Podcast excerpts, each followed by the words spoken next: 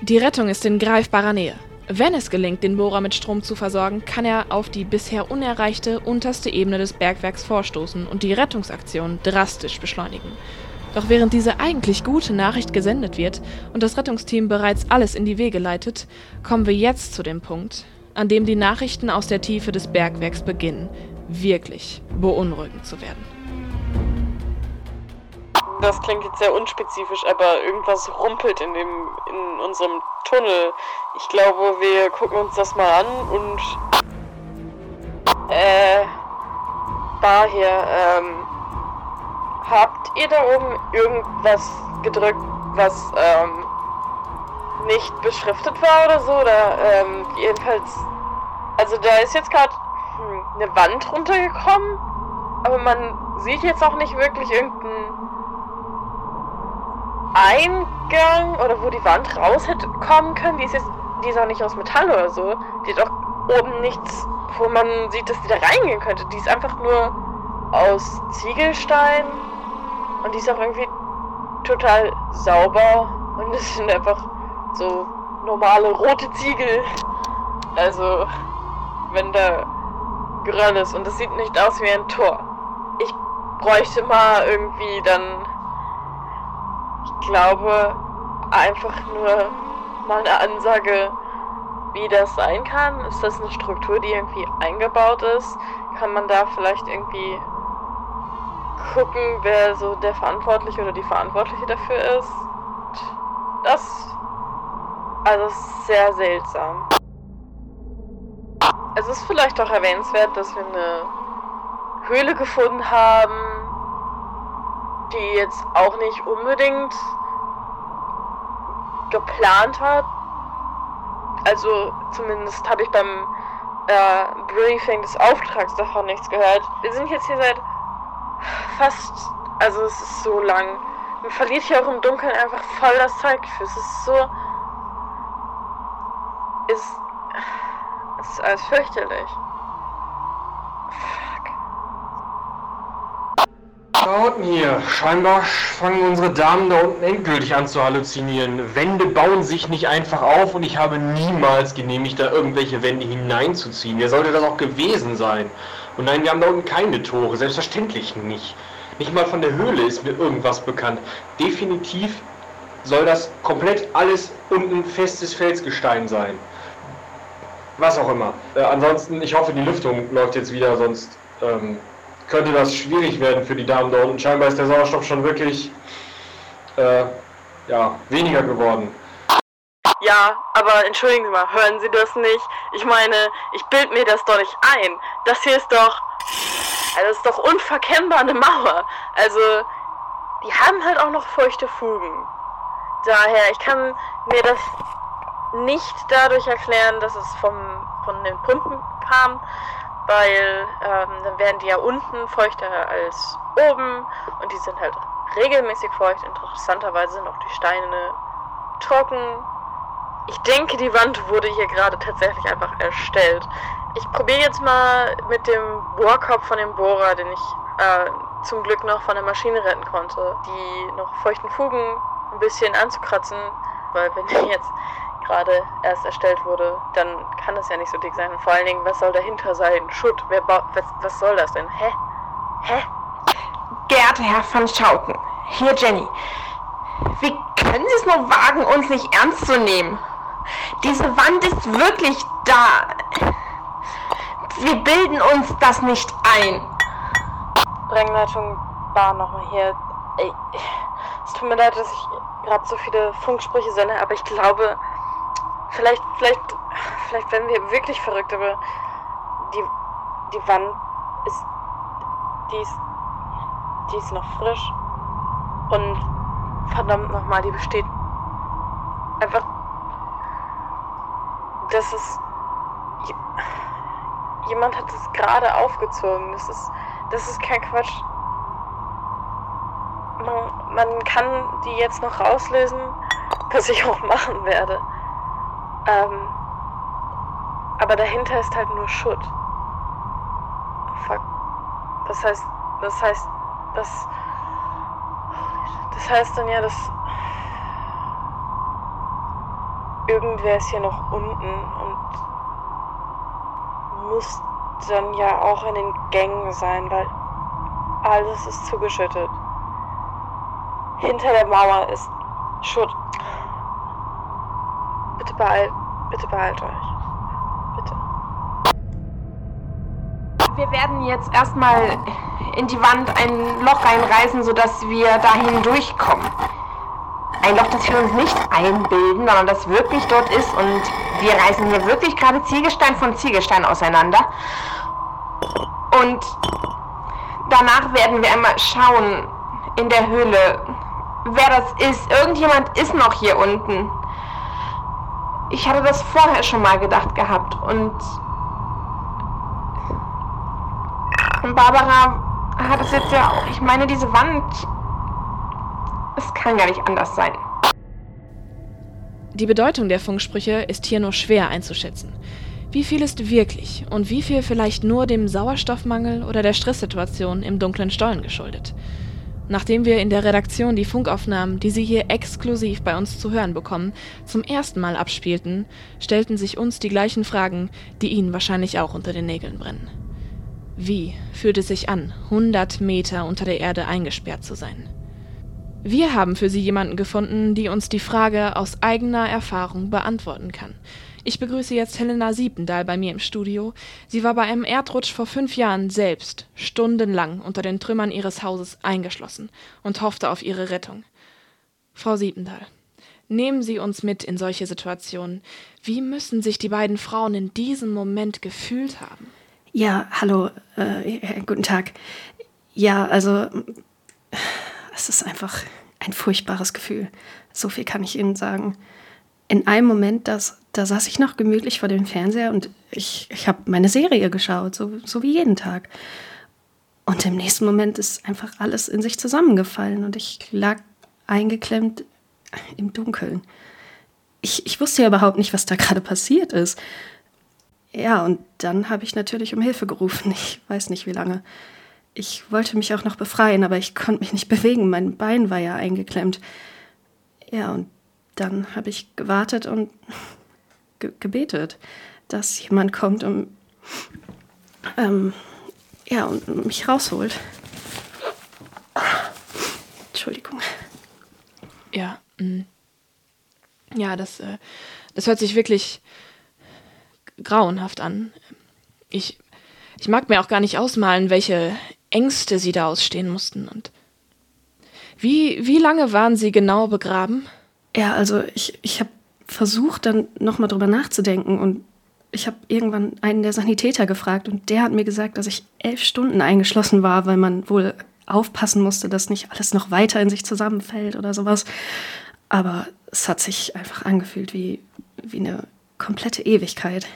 In den ersten Stunden denkt man ja auch nur daran, dass doch irgendwer kommen und dich retten muss, aber irgendwann ist, ist man einfach nur noch müde und ich, ich hatte Hunger und tierischen Durst. Und ich, ganz ehrlich, ich, ich wusste nicht, ob ich das noch lange aushalten würde. Ja, und dann habe ich gehört, wie das Rettungsteam nach mir gerufen hat. Manchmal wache ich immer noch nachts auf und höre, wie sie meinen Namen rufen. Immer und immer wieder.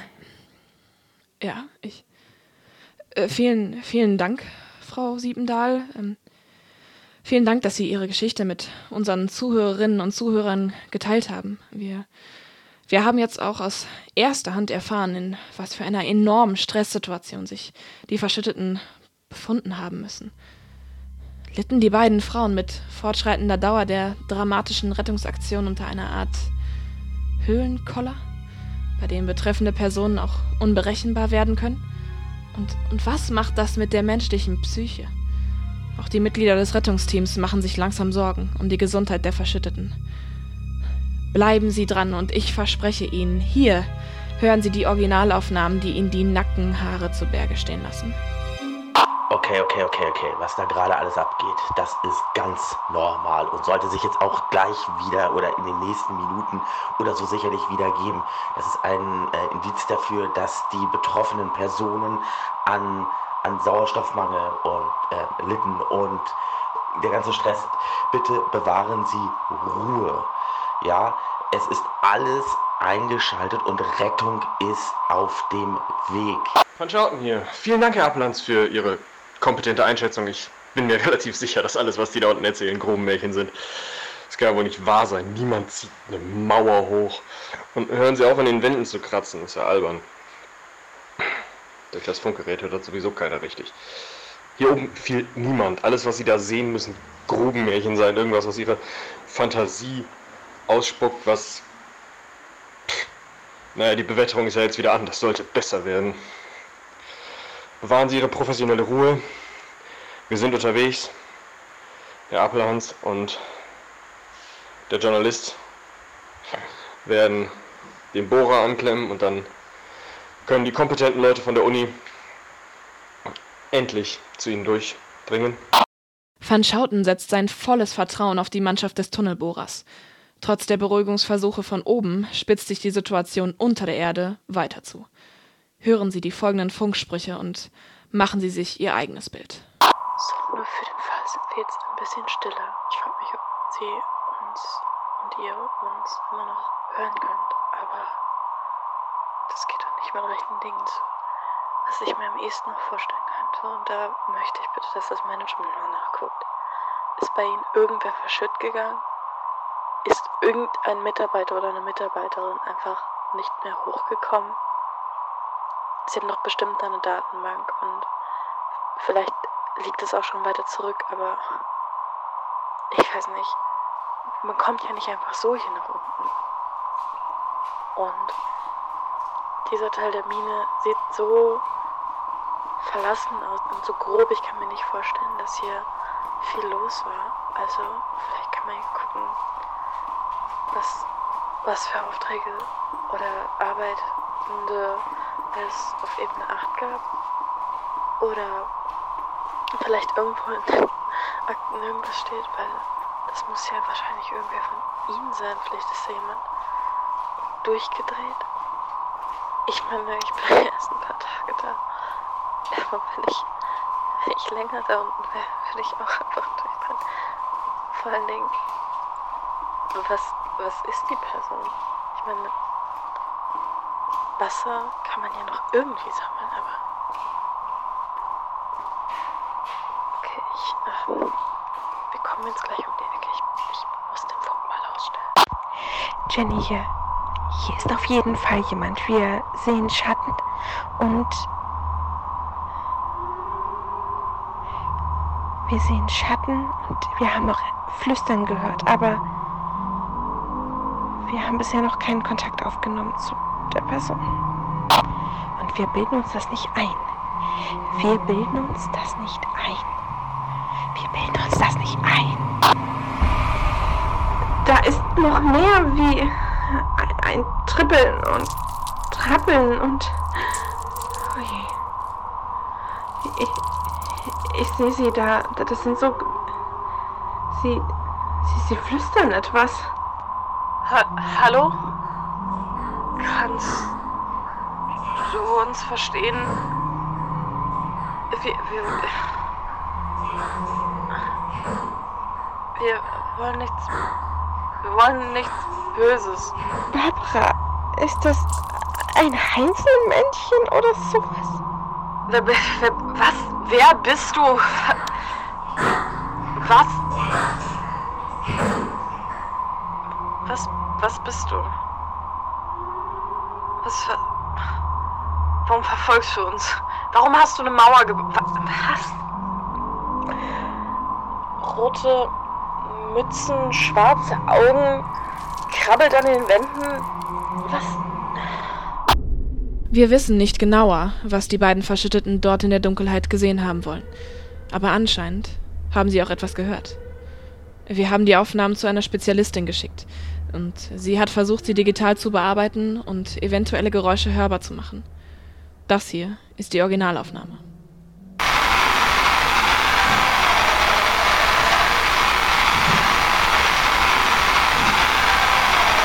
Und hier die bearbeitete Version.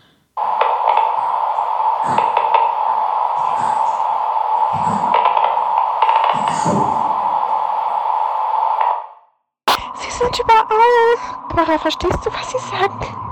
Was soll das heißen? er kommt näher. Das kann doch alles nicht wahr sein. Was ist denn Scheiß? Macht doch jetzt mal irgendwer irgendwas. Leute.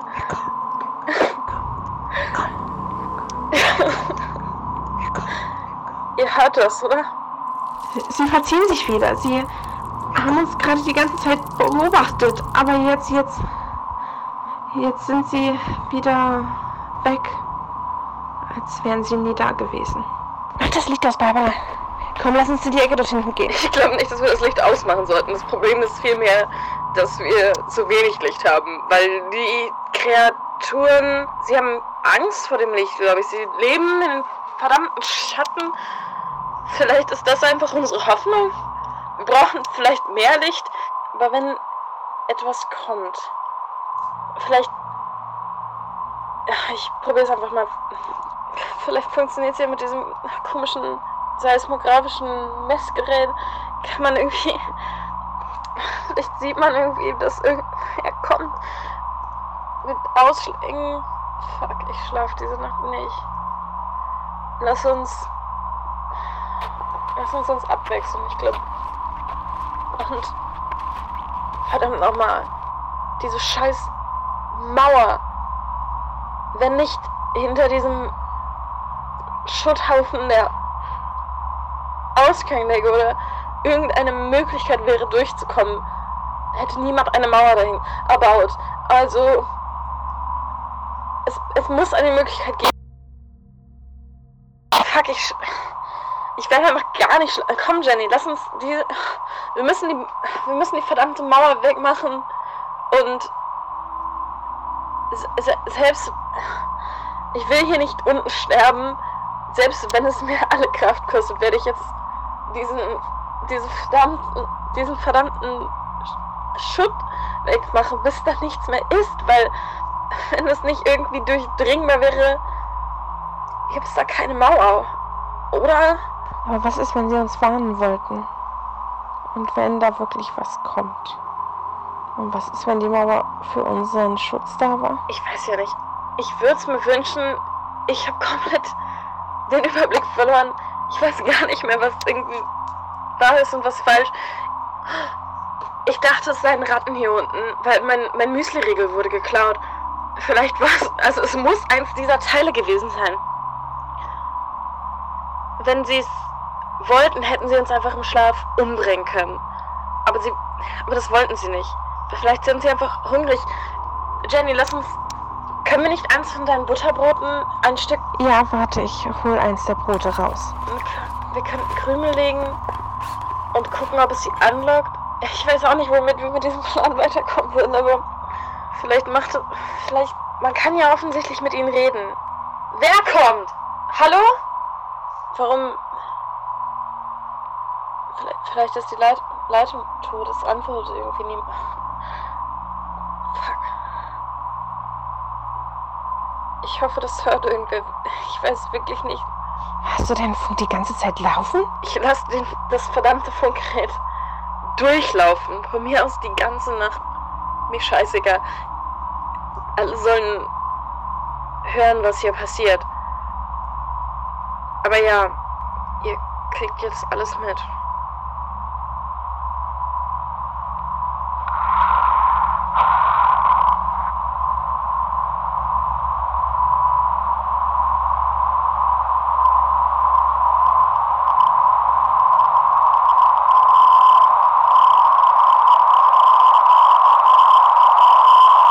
Es wird immer deutlicher, dass den Leuten, die die Verantwortung für die Rettung der verschütteten Frauen tragen, die Situation immer mehr entgleitet. Wir haben mit einer Mitarbeiterin aus der Kantine der Rheinkohle KG gesprochen. Aus Angst, ihren Job zu verlieren, hat die Person darum gebeten, ihre Stimme zu verzerren. Sie haben an diesem Tag des Unglücks gearbeitet und live mitbekommen, dass Herr van Schouten die Fassung verloren hat? Nee, also eigentlich ist die Kantine sonst nicht so lange offen. Wenn nicht irgendwas Besonderes ansteht, meine ich. Ich war nur zum Saubermachen eingeteilt, aber als dann der Unfall war, waren plötzlich alle möglichen Leute da. Und naja, ich habe dann doch was Schnelles gekocht, weil die Leute ja auch was essen müssen, vor allem in so einer Situation. Und am nächsten Tag ich glaube, Montag war das, war ich dann auch nochmal da. Und Sie haben Herrn van Schouten in der Kantine angetroffen? Was für einen Eindruck machte er auf Sie? Puh, ja, also der hat schon irgendwie komisch gewirkt. Sonst kommt er immer rein und unterhält sich immer mit allen möglichen Leuten. Aber ich dachte mir, dass der auch gerade viel um die Ohren hat. Ich meine, ich wüsste gar nicht, was ich an seiner Stelle tun würde. Aber dann hat er auf einmal angefangen, Leute anzuschreien. So richtig rumgebrüllt hat er. Ich habe dann versucht, ihn zu beruhigen. Hatten eigentlich immer ganz guten Draht zueinander. Aber mit dem war ja gar nicht zu reden. Hat dann irgendwann nur noch so vor sich hingemurmelt und wirkte auf jeden Fall nicht, als hätte er das Ganze unter Kontrolle. Da habe ich mir schon irgendwie Sorgen gemacht. Vielen Dank. Vielen Dank für diese äußerst aufschlussreichen Einblicke in die mentale Verfassung von Herrn van Schouten. Wie würden Sie diesen Ausbruch des Präsidenten der Rheinkohle KG bewerten, liebe Zuhörerinnen und Zuhörer? Es scheint, als läge die brenzliche Situation in den Händen eines Mannes, dem die Sache langsam, aber sicher über den Kopf steigt.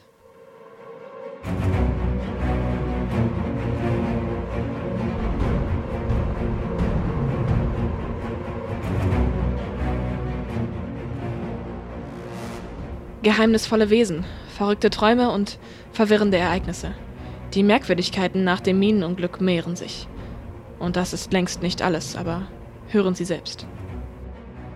Van Schouten hier, Frau Schreiber, wo ich Sie hier gerade auch an der Strippe habe. Ich kümmere mich um den Bohrer. Ich und ich ganz alleine. Ich habe mit den Leuten Kontakt. Die haben mir gesagt, wie das genau zu funktionieren hat. Und Sie kümmern sich gefälligst um das PR-Bumsel außenrum. Die reden Sie mit irgendwelchen Presseleuten. Sorgen Sie dafür, dass das hier nicht zum Desaster wird.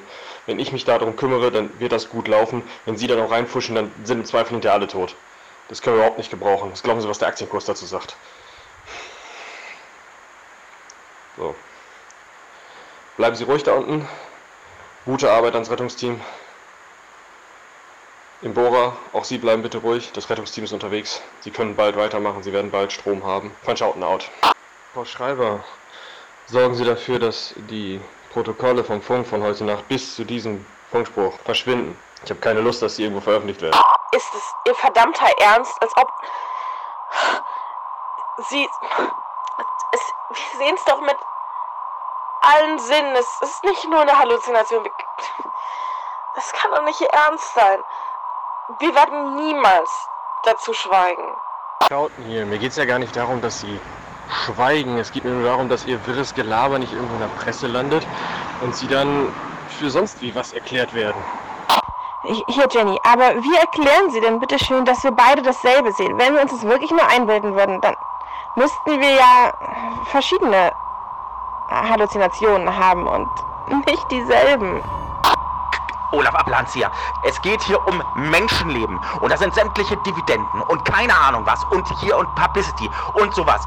Ist da wirklich zweitrangig, um ehrlich zu sein, es ist mir scheißegal, ähm, was, was die Dividenden und die Publicity ist. Hier geht es um Menschenleben. Und ich gebe Ihnen Brief und Siegel, wenn dieses, wenn das hier ein Debakel wird, dann gebe ich Ihnen wirklich allen hier, dann wird die Publicity alles andere als gut sein. Deswegen lassen Sie uns bitte jetzt das Beste aus dieser Situation machen. Lassen Sie uns die Menschen retten. Menschenleben. Menschenleben. Die Dividende und alles andere, was hier sonst ist, ist zweit- bzw. sogar dritt-, viertrangig. Bin ich denn hier? Verdammt nochmal. Kevin, sag auch mal was dazu. Kann aber nicht wahr sein. Wir wissen, dass es Probleme gibt. Wir wissen, dass Sie da gerne raus möchten. Das ist uns absolut bewusst. Deswegen bleiben Sie bitte ruhig. Wir tun unser Möglichstes und wir werden Sie da so schnell wie möglich rausholen.